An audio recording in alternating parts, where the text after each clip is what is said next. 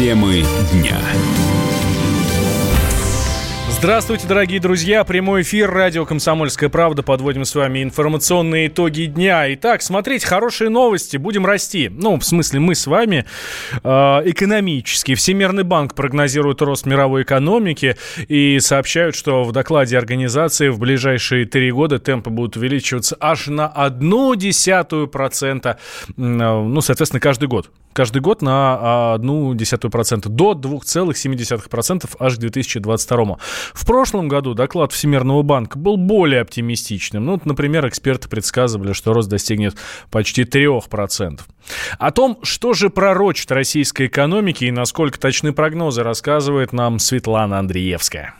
В России ожидается умеренный экономический рост на уровне 1,8% к 2021 году. Таковы прогнозы Всемирного банка. При этом добыча нефти в нашей стране сохранится на стабильном уровне. Как говорят аналитики, пока экономические санкции, введенные против России, привели к замедлению темпов экономического роста до 1,2%, также замедлилась промышленная активность. Руководитель Центра политэкономических исследований Института нового общества Василий Колташов подчеркивает, что в России уже сегодня есть все условия для того, чтобы наша экономика экономика развивалась. Насчет российской экономики более-менее понятно. То есть мы сейчас уже видим перспективу роста на основе, во-первых, обновления транспортной и иной инфраструктуры в крупных городах. Это уже довольно серьезная основа для, если не роста, то оживления. А дальше мы можем добавить сюда высокоскоростные железные дороги, их строительство в России. Если оно будет развернуто как крупномасштабная программа, то рост, конечно, будет очень серьезный. Опять же, важно, чтобы здесь не было протечек коррупционных и тому подобного. Импортозамещение, естественно, и наращивание экспорта и расширение линейки экспортируемых товаров. То есть максимальная переработка собственного сырья. Чего в нулевые у нас практически не делалось, но вот после 2014 года очевидно, что такая перспектива существует. Это если говорить о России. Какие у нас основы? Ну, сельское хозяйство я не упомянул, естественно, тоже. Туризм. Очень потенциал большой. Москва, когда был чемпионат мира по футболу, она, наверное, впервые приняла столько туристов, сколько должна принимать каждый год. Но это постепенно туристический поток в Россию будет нарастать. И он уже нарастает. Это вот еще одна основа роста. А вот по мнению экономиста Никиты Кричевского, верить прогнозам Всемирного банка не стоит потому что часто они недостоверны и меняются не один раз за год. Прогнозы Всемирного банка, Международного валютного фонда не несут никакой конкретной задачи они создаются исключительно для того, чтобы планировать внутреннюю работу этих организаций. Прогнозы на протяжении года могут пересматриваться. Вот почему обращать внимание на прогноз Всемирного банка не имеет никакого смысла по той простой причине, что цифры могут скакать как вниз, так и вверх. Всемирный банк не в состоянии предугадать, предусмотреть развитие событий на мировой арене, а также появление новых перспективных сфер развития экономики или технологий. Ранее свой прогноз на 2020 опубликовало консалтинговое агентство PwC. По данным их специалистов, мировая экономика в этом году будет расти медленнее средних показателей 21 века, лишь на 3,4%. Отмечается, что замедленные темпы и напряженность в сфере торговли создадут сложности для поставок и дальнейшей экономической интеграции в масштабах планеты. А, так вот, заживем. Заживем мы с вами, друзья, уже совсем скоро. Об этом нам, обещ... Э, это нам обещает Всемирный банк. Но так ли у нас будет все хорошо, как нам бы э, хотелось? Спросим сейчас у экономиста Дениса Ракши, который э, с нами выходит на связь э, с минут на минуту. Я напомню, что 1,8% дает нам Всемирный банк в этом году, в 2020, а в, дальше уже по 1,1% будет все прибавлять и прибавлять, и вообще все у нас хорошо будет. Вот ну, ну по некоторым оценкам, да, даже э, 2,7% 0,2% нам а, обещают аж к 2020 году. Но, чтобы мы с вами а, процветали не только относительно нашей макроэкономики, не только относительно прогнозов Всемирного банка, а, нужно и самим тоже, скажем так, суетиться. Тем более, что эксперты призывают вкладываться в криптовалюту. В этом году первая криптовалюта с большей вероятностью обновит максимум 2019. Специалисты считают, что в ближайшее время монета подорожает на 40%. О том, что ждет биткоин и как его курс изменился за последние 10 лет, все знает Александр Тагиров. Эксперты называют 2020 годом криптовалюты. С начала января биткоин вырос на 10%, сейчас его цена почти 8 тысяч долларов. По данным специалистов, рост криптовалютного рынка связан с усилением политической неопределенности на Ближнем Востоке. Спекулянты покупают биткоин в надежде на увеличение спроса в будущем. Основатель международной сети инвесторов и экспертов цифровой компании CryptoLife Петр Дворянкин предполагает, что в 2020 году возникнут новые валюты.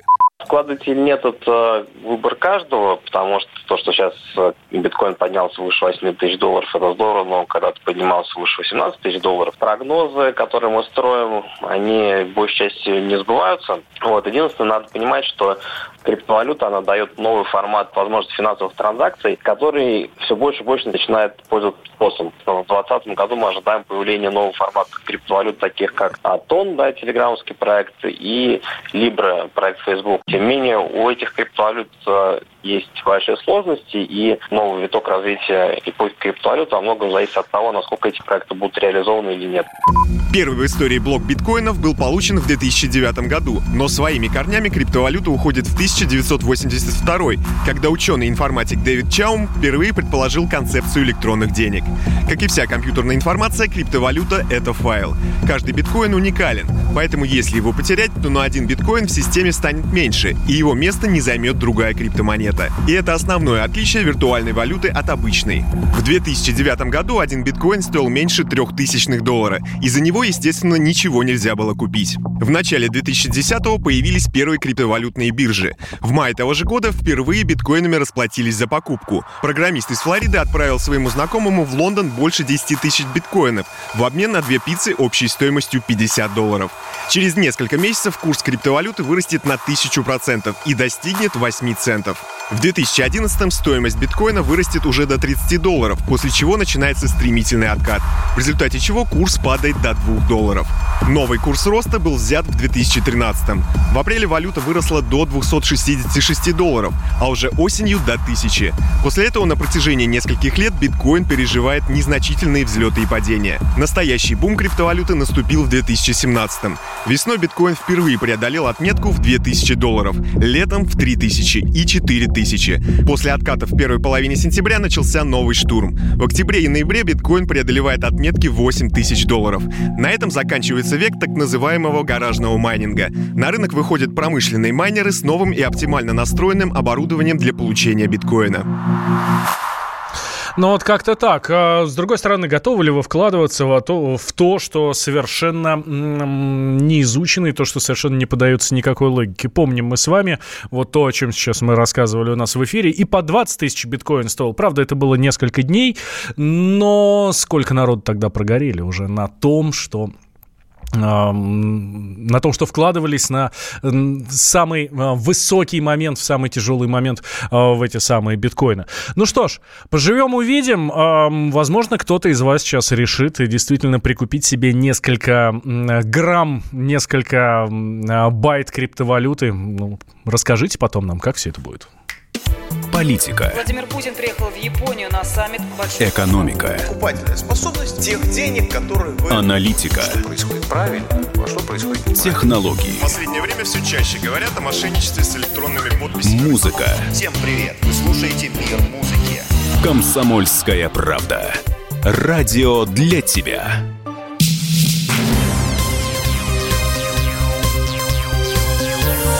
Темы дня. Возвращаемся, друзья, с вами в прямой эфир радио «Комсомольская правда». Меня зовут Валентин Алфимов. А, подводим с вами информационные итоги дня. Дворы закрыли для автомобилей, такси, каршеринга, в общем, для всего а, платного, для всего коммерческого, что только есть. Такой приказ выпустил Минтранс. Какое наказание грозит нарушителям? Почему машины все-таки продолжают ставить на дворовых парковках, рассказывает нам Егор Зайцев.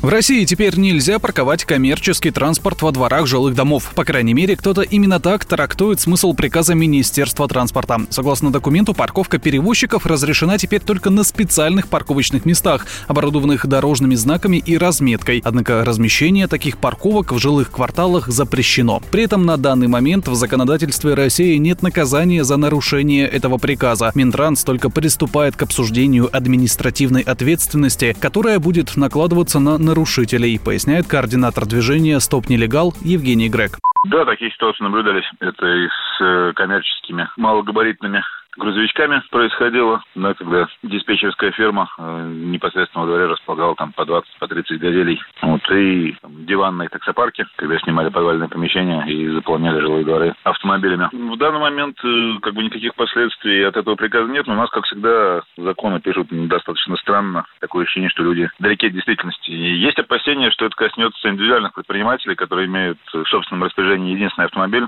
да, это может быть пассажирская газель, грузовая газель или автомобиль такси, который человек использует как бы и для работы, и для личных нужд. Впоследствии наши чиновники могут дописать либо в КАП, либо к этому приказу дополнения, и могут пострадать вот такие предприниматели. На самом деле для вот сомнительных фирм, которые действительно располагали парки во дворах, ну, по-прежнему никаких санкций не видно. Координатор общества «Синие ведерки» Петр Шкуматов говорит, что каждый по-своему трактует смысл приказа. Прямого запрета на то, чтобы парковать машины такси и каршеринга нет. Они по-прежнему смогут стоять во дворах эта новость сполошила практически все сообщество таксистов, и э, многие уже получили официальные ответы э, Минтранса и МАДИ, которые разъясняют, это я подчеркну, официальные ответы, что речь не идет о запрете парковки желтых автомобилей э, во дворах или там автомобилей каршеринга, а речь идет о запрете организации специальных плоскостных парковок в жилых зонах. Ну, то есть это как будто, если вы, допустим, живете в многоквартирном доме и пришли какие-то люди и прямо в вашем дворе начали делать парковку для коммерческого транспорта. Так вот, раньше это было, оказывается, разрешено, а сейчас это будет запрещено. Но парковаться на общих началах, э, ну, скажем так, во дворе, на парковочных местах, на которых паркуются жители, э, можно продолжать совершенно спокойно. Основная задача новых правил, пояснили в Минтрансе, упорядочить размещение автобусов, автомобилей такси и грузовых автомобилей во внерабочее время, при этом исключив их размещение во дворах. В пилотном режиме правила действуют в Москве, Санкт-Петербурге и Севастополе. Егор Зайцев, радио «Комсомольская правда». Ну так что теперь делать? Можно ставить машины во дворах или нет? И вообще, благо это или зло? Я надеюсь, разобрался автобозреватель Кирилл Бревдо. Кирилл, привет. Да, привет. Ну, собственно, уже много чего было сказано на эту тему, вот буквально в сюжете. И, э, в общем, можно только это дело резюмировать. Э, на самом деле мало что изменится, как мне видится. А что касается действительно организации парковки, то да, теперь это нельзя будет делать. Но, в общем-то, и раньше, я так, честно говоря, не очень представляю себе, как это э, все происходило. Может, действительно были какие-то небольшие организации, которые пытались парковать машины там, где, в общем, не положено. Вот. Но все это, конечно, было очень э, неофициально. А теперь это будет ну, еще более неофициально, потому что, э, в общем, появился запрет. Что касается обычных таксистов, которые просто приехали домой переночевать или... А, или не домой, а к дому, чтобы переночевать в машине. Да, ну или к любовнице они могли куда угодно приехать. В общем, их это, конечно, не коснется. То же самое, наверное, не произойдет никаких санкций для владельцев «Газелей» и э, так далее. Но на самом деле у нас есть э, запрет на стоянку грузовика более 3,5 тонн в э, жилой зоне. Из этой штрафы есть полторы тысячи во всех регионах. В Москве Питер побольше, до трех тысяч рублей. Вот. Но, в общем-то, на самом деле у нас мало администрируют эти нарушения, и э, встретить э, какого-нибудь инспектора, который будет ходить по дворам и смотреть, чтобы не стояла газелька или не стояло что-то более крупное, или там, не дай бог, какие-то несколько машин одновременно желтых собрались и организовали Никто, конечно, этим заниматься не будет. Ох, а так хочется, что приехать домой, э, если в ночи после работы, и не отгонять всякие белки и другие там делимобили от подъезда, чтобы можно было туда хоть немножко воткнуть свою машину. Кирилл, спасибо тебе большое. Кирилл Бревдо, автомобильный обозреватель «Комсомольской правды», был с нами на связи. Тем, э, тем не менее, а, вполне возможно, что все-таки с парковками будет проще, просто что машин будет меньше, потому что в России машины подорожали. Причем цены выросли как на импортные, так и на наши автомобили, а главной причиной называют а, увеличение утилизационного сбора. Что будет дальше с рынком автопрома в нашей стране, разбиралась своими силами Александра Кочнева.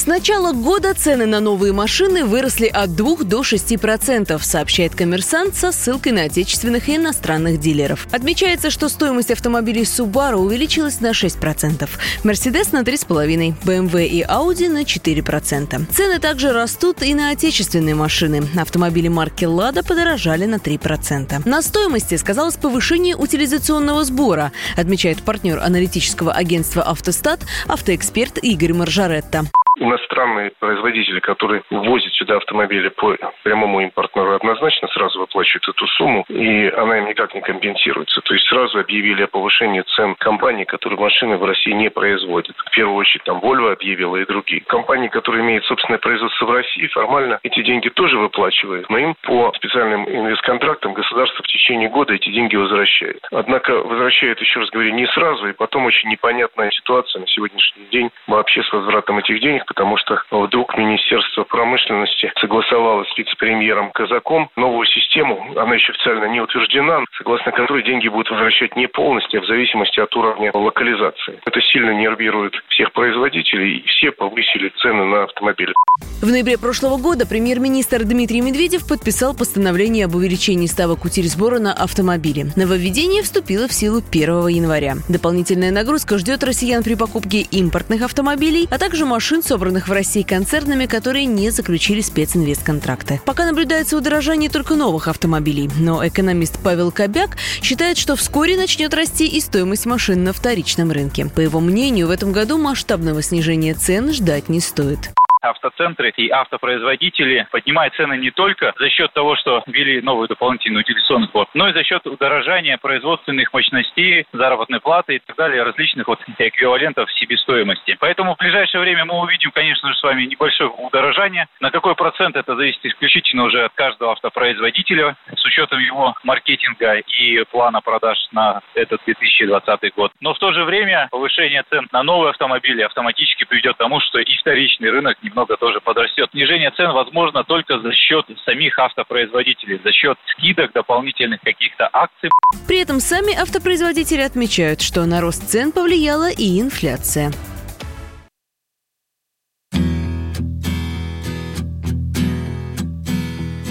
Воздух искрит И просто поверить Лопнет, как мыльный пузырь, самый страшный кошмар. Вспыхнет в груди, но не согреет. Сердце оставит пустым янтарный пожар.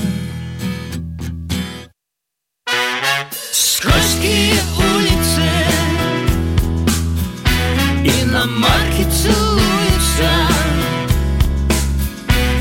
Помятые крылья Несчастной любви.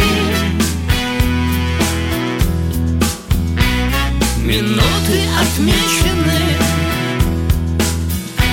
Случайными встречными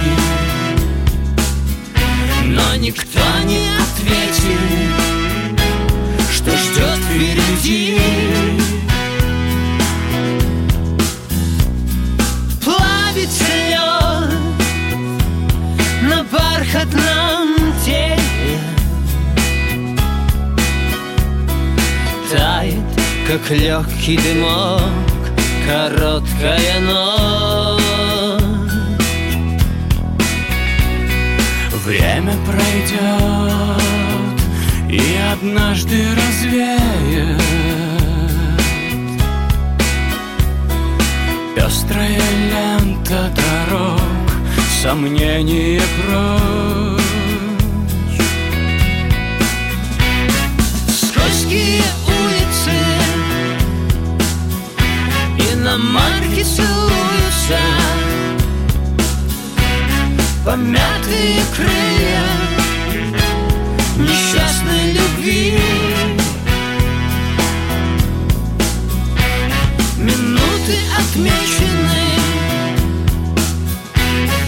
Случайными встречными Но никто не ответил свете, что ждет впереди.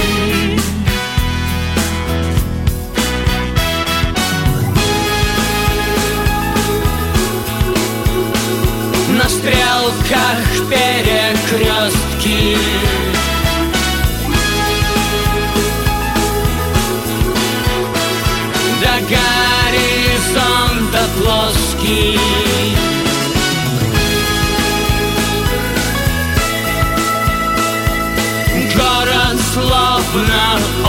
остров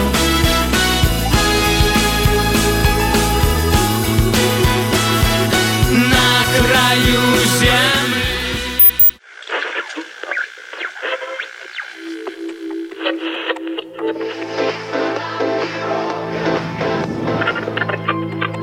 Челябинск, 95,3. Пятигорск 88,8. Самара 98. Новосибирск, 98,3. Ставрополь 105 и 7. Краснодар 91,0. Красноярск 107,1. Благовещенск 100 ровно и 6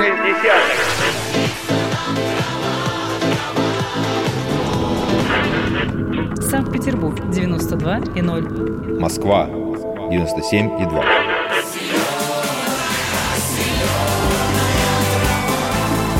Радио «Комсомольская правда». Слушает вся земля.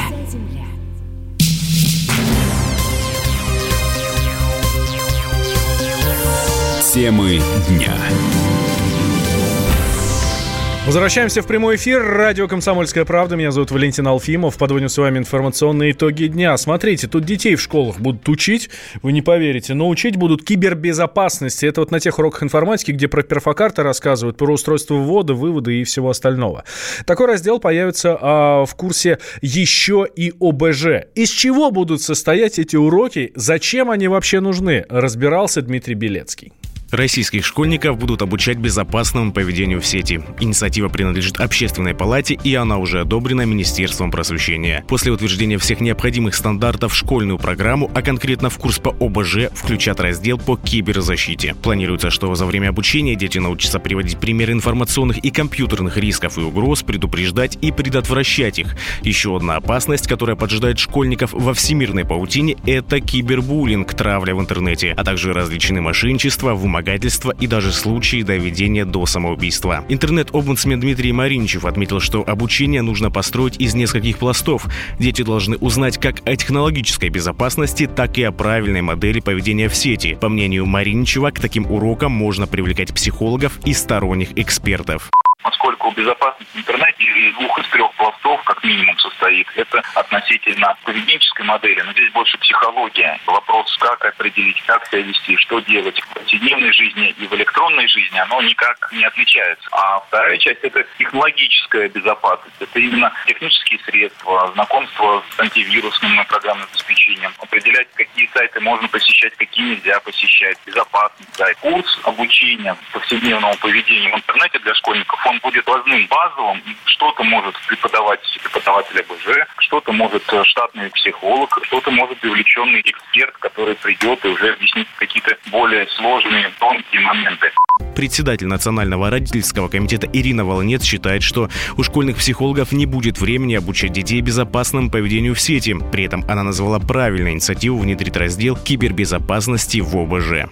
Если мы не выделяем в отдельный предмет это направление, то мы не получим негатива со стороны родителей, потому что дети действительно перегружены. Здесь, конечно, детям нужно не только в назидательном порядке, как нравоучение рассказывать, но и объяснять, что из себя представляет зависимость, как с ней бороться. Что касается, например, кибербуллинга, тоже как себя вести в случае, если с вами такое произошло. Конечно, наши дети должны об этом знать, потому что сегодня они совершенно не защищены. Очень часто родители даже не догадываются о том, что происходит, поэтому полностью поддерживаем эту инициативу. Учитель ОБЖ Валерий Комаров подчеркивает, прежде чем ввести новую дисциплину, нужно серьезно подготовиться. Учитывая, что в последнее время никто практически детьми не занимается, и у нас все это валится на школу. Родители ребенку дают мобильник. Это же компьютер. Какие сети посещает ребенок, как он занимается. Как бы мы вот запретами не занимались, там, забрать у него, ребенок будет. Надо, чтобы ребенок научился анализировать, что в этой сети. Надо ему, не надо. Эти разговоры надо вести серьезно. Разумеется, в бухты-барахты ввести и без подготовки сложно будет эти правильно организовать эти занятия. Нужны психологи, безусловно. Проблему подняли, конечно, большую. По данным мониторинга общественной палаты, в прошлом году в России в три раза увеличилось число случаев травли подростков в интернете. Почти все родители обеспокоены тем, что их дети могут столкнуться с кибербуллингом. Но как этому противостоять, зачастую не знают. С нами на связи сейчас э, Наталья Панфилова, психолог. Наталья Санна, здравствуйте.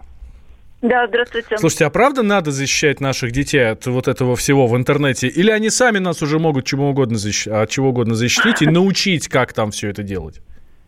Ну, вот знаете, я вот слушала сейчас а, вот эту дискуссию, такую небольшую, ну, обсуждение, да, uh-huh. вот, и я вот о чем подумала, что подростки, например, они вообще очень такие самонадеянные. С одной стороны, они действительно много чему могут научить и своих родителей. То есть то, что то, что касается компьютерной грамотности, то они быстрее как-то ориентируются, быстрее схватывают всякие новинки, но, к сожалению, в плане вот психологическом они, конечно, совершенно не защищены. И с учетом того, что вот они э, очень ранимые, очень чувствительные, то вот как раз э, для подростков вот кибербуллинг и вообще вот это вот какая-то эмоциональная защита от разных нападок, которые могут быть, ну, которые могут прийти через интернет, преследования разных. Вот. А здесь э, события могут развиваться очень быстро. И, к сожалению, роди- э, родители могут не успеть просто подключиться даже к этому.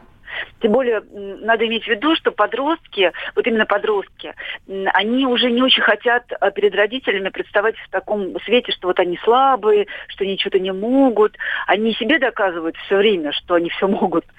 Вот, и к родителям обращаются вот в таких случаях, к сожалению, в самую последнюю очередь. Наталья Александровна, ну кто, Тогда, кто ОБЖшник, ОБЖшник, который, как правило, совмещает должность свою с трудовиком или физруком, будет учить вот этому всему? Или это должны же быть нормальные специально обученные люди? Просто мне слабо представлять, а... что современная школа в состоянии это объяснить. Ну, знаете как, вот это, наверное, уже сложный такой вопрос, не совсем ко мне. Вот, а я просто могу сказать о том, что вот э, в, как проблему я, например, вижу, что здесь больше даже, наверное, акцент не столько в компьютерной грамотности, сколько э, в психологические, вот поведенческие какие-то вещи. То есть, э, ну, как, наверное, как раньше были правила хорошего тона, которым учили, да, для того, чтобы, в общем, э, прилично выглядеть. Наверное, также хорошо хорошо бы это вести в интернет, чтобы, в общем, а, подростки не учились э, у этому, у кого попало а, чтобы все-таки они могли не только себя защитить, но и понимать, э, ну, как правило хорошего тона, если хотите, в интернете. Вот. И кто этим будет заниматься, как будет построен этот курс, ну, наверное, это должен быть либо психолог, либо специально обученный человек с психологическим образованием. Например. Да, ну, в общем, главное, Я чтобы так... занимались, правильно? Да, да. Да, это заниматься вот, важно. Это очень важная тема, угу. которая сейчас поднялась. Да. я думаю, что, в общем, не надо оставлять это без внимания. Да, Наталья Александровна, спасибо большое. Наталья Панфилова, психолог. Друзья, а, видите ребенка в интернете, все, сразу обязательно надо им заниматься и объяснять им, что там вот здесь нельзя, вот здесь не то. Я сейчас, правда, без шуток говорю, правда, следите за своими детьми, чего они делают там в а, социальных сетях. А, тем временем социологи узнали главные новогодние обещания россиян, больше времени на семью и отказ от вредной привычки. При этом выяснилось, что только треть наших сограждан дают себе какие-то клятвы в преддверии праздника. Нужно ли вообще ставить цели в начале года? И как не свернуть с этого намеченного пути? Выясняла самая целеустремленная сотрудница радио «Комсомольская правда» Валерия Лысенко. Самое распространенное обещание, которое дают себе россияне перед Новым годом, это больше времени уделять семье и близким. Таковы результаты опроса Всероссийского центра изучения общественного мнения. Среди популярных клятв также заняться здоровьем, спортом, больше зарабатывать, сменить работу, бросить курить и жить лучше. Большая часть респондентов, 69%, уверяет, что обычно обещание удается сдержать. А вот у четверти россиян это чаще всего не получается. Еще 7% опрошенных затруднились ответить на вопрос. Как отметила психолог Инна Чудинова, обещания негативно влияют на самооценку человека принципе, не нужно себе ничего обещать. Либо пообещать себе то, что ты не будешь нарушать. Но если человек ставит перед собой какое-то обещание, и он так устроен, он обязательно его нарушит. Вот снимать все эти барьеры, препоны у человека грандиозно получается. Тому думаю, что нужно просто ставить какие-то досягаемые цели, и по мере прохождения к этой цели ее достижения ставить еще одну маленькую цель. Шаг за шагом, а не ставить какие-то вот завтра у меня будет, допустим, миллион подписчиков в Инстаграме Инстаграм. Если мы ставим перед собой грандиозную цель и потом каким-то способом ее не достигаем, мы наоборот начинаем разувероваться в себе. Чтобы добиться глобальной цели, нужно разбить ее на маленькие задачи, подчеркивает бизнес-тренер Андрей Арно человек, когда ставит перед собой какую-то большую цель, он должен понимать вообще, зачем это нужно. И если он действительно может себе ответить на этот вопрос, то тогда дальше уже можно двигаться. А вот здесь наступают те грабли, что мы откладываем на завтра, на следующий месяц и так далее. Связано это с тем, что цель слишком велика и глобальна. И нам кажется, что одним прыжком не одолеть, а прыжок всегда можно отодвинуть. Поэтому любую цель нужно разделить на кусочки и двигаться мелкими шажками. Мы там хотим сбросить 20 килограмм, давайте поставим себе цель, что за январь сбросим хотя бы 564 грамма. Это реально. По данным ВЦИОМа, перед Новым годом обещание себе дает каждый третий россиянин. Чаще всего к таким клятвам прибегают люди в возрасте от 25 до 34 лет и жители городов с населением от 500 до миллиона человек. А вот пожилые граждане и жители небольших населенных пунктов предпочитают ничего не обещать противоположные взгляды. Оппозиция, я считаю, героями. Твое право считаю. Да. Тина, что ты несешь? Ну а как? Смеешься? Максим, я не смеюсь, но просто нельзя так говорить. Себя послушай.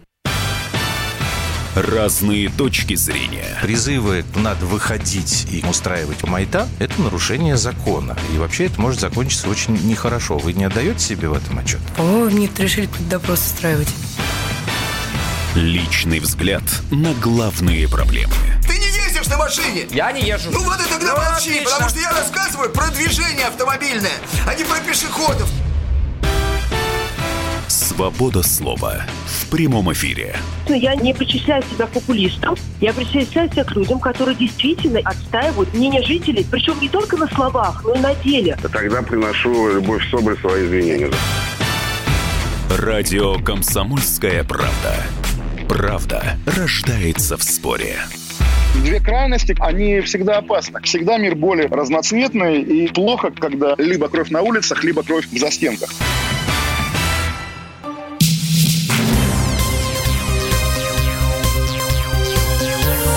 Темы дня. Возвращаемся в прямой эфир. Радио «Комсомольская правда». Я Валентин Алфимов. Подводим с вами информационные итоги дня. Новость, которая буквально прогремела сегодня. Меган Маркл, принц Гарри переезжают в Соединенные Штаты и и ищут работу. Это, я напомню, герцог и герцогиня Сассекские. Ну, кто такой Гарри, вы знаете. Меган, ну, его жена, соответственно. Они решили отказаться от полномочий членов королевской семьи. Об этом они сообщили в своем официальном аккаунте в Инстаграме. Они уточнили, что намерены отойти от дел в качестве старших членов королевской семьи и работать над тем, чтобы стать финансово независимыми и продолжая при этом полностью поддерживать ее величество королеву Елизавету II. В теме разбирался мой коллега Юрий Кораблев. Королева Елизавета II глубоко опечалена решением принца Гарри и его супруги Меган отказаться от королевских привилегий. Об этом сегодня пишут британские СМИ. Решение сложить себя полномочия членов королевской семьи, стремиться к финансовой независимости, о чем и объявили Гарри и Меган, вызвало в монаршей фамилии бурю эмоций. Об этом рассказал таблоиду «Сан» источник в Букингемском дворце. Принц Чарльз и герцог Уильям, брат Гарри, цитаты были раскалены от ярости. Об этом сообщил собеседник издания добавив, что заявление не было ни с кем согласовано, оно нарушает существующий протокол и, по сути, выглядит как объявление войны. Наблюдатели сравнивают это с отречением от престола Эдварда VIII, который предпочел трон женитьбе на дважды разведенной актрисе. Старший научный сотрудник Центра британских исследований Института Европы-РАН Кира Годованюк заявила, что отказ от обязанностей является беспрецедентным случаем трансформации монаршей семьи. Сенсация, наверное, состоит в том, что это все-таки беспрецедентное такое событие в истории британской монархии, но пока еще непонятно, как на самом деле это все будет работать, потому что речь не идет о том, что они отказываются от титулов. Начнем с этого. То есть они продолжают оставаться членами королевской семьи, но как бы так part-time. Как бы они отходят от выполнения функций вот таких членов королевской семьи высшего эшелона, то есть они уже не будут присутствовать на мероприятиях, на которых они должны присутствовать, всех церемониальных в первую очередь. Но при этом они как бы не э, прекращают быть членами королевской семьи. Супруги Гарри и Меган планируют жить на два дома – в Великобритании и в Северной Америке. Согласно опубликованному заявлению, это позволит им вырастить сына в духе уважения королевской традиции, расширит личное пространство семьи и даст возможность сосредоточиться на новом этапе жизнедеятельности, частью которой будет создание благотворительного фонда. При этом простые британцы разделились на тех, кто поддерживает решение принца Гарри, они понимают его желание быть более независимым, другие его критикуют. И есть за что, говорит житель Лондона Никита Лобанов-Ростовский. Казна только что заплатила 2,5 миллиона фунтов на реставрацию дома, где он живет. А он говорит, что он хочет быть независимым и зарабатывать. Но он продолжает получать от матери скажем, жалование, если это можно так выразиться, и живет за деньги налогоплательщиков. И это объективная критика. Потом, если он хочет быть независимым, многие говорят, что он сделал это неприлично, сказав это просто публике, а не обсудив это заранее с родителями и с родственниками. Букингемский дворец заявил, что переговоры с принцем Гарри и его женой Меган находятся на ранней стадии. Нам понятно их желание пойти своим путем, но это все непростые вопросы, для разрешения которых потребуется время, говорится в заявлении. Сейчас принц Гарри шестой в очереди на британский престол. Юрий Кораблев, Радио «Комсомольская правда». Слушайте, ну шестой это тоже не так плохо. Все-таки шансы есть, пусть не очень большие. С другой стороны, конечно, когда молодой парень, а он достаточно молодой парень, эм, хочет жить самостоятельно и уехать от родителей, ничего этом плохого нет. Когда тебе больше тридцаточки, ты спокойно переезжаешь и уже не живешь эм, с бабушкой, в конце концов, да. Э, она тебя э, не воспитывает. Можно быть более самостоятельным, более серьезным, ну и самому строить свою а, жизнь, тем более знаем мы, сколько всякой, а, сколько обязательств у членов британской монаршей семьи. Это видно и по старшему брату Гарри, по принцу Уильяму, который, кстати, говорят, говорят, основной претендент на престол. Хотя он не первый в очереди. Есть еще а, есть еще его отец. Как бы там ни было, мы следим за развитием событий, мы желаем им, чтобы у них в Англии все про... в Англии, Великобритании все прошло хорошо и спокойно. Главное, чтобы никому от этого не было плохо. Гарри и Меган мы желаем э, удачи, любви, терпения. Ну, что там обычно в браке желают. Ну, а нам с вами я желаю хорошего вечера и отличного завершения первой рабочей недели э, в, в 2020 году. Это Валентин Алфимов и радио «Комсомольская правда». Оставайтесь с нами всегда и везде. Луна убывает, такое бывает. Я иду стричься, меня убивают И замки стреляют в левую мышцу. И не попадают, что тоже бывает.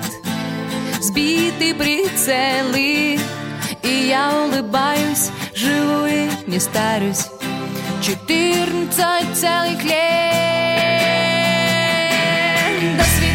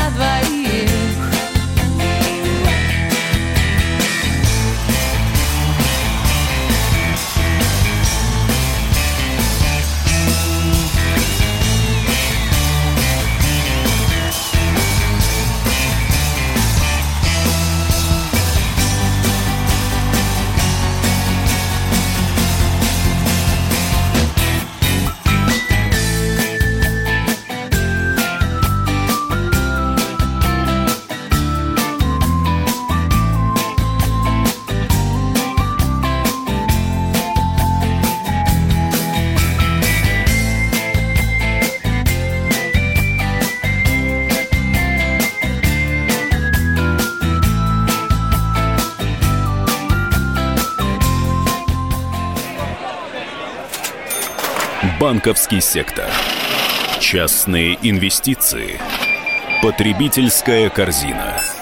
Личные деньги. Вопросы, интересующие каждого. У нас есть ответы. Михаил Делягин и Никита Кричевский. В эфире радио «Комсомольская правда». Час экономики. По будням в 5 вечера.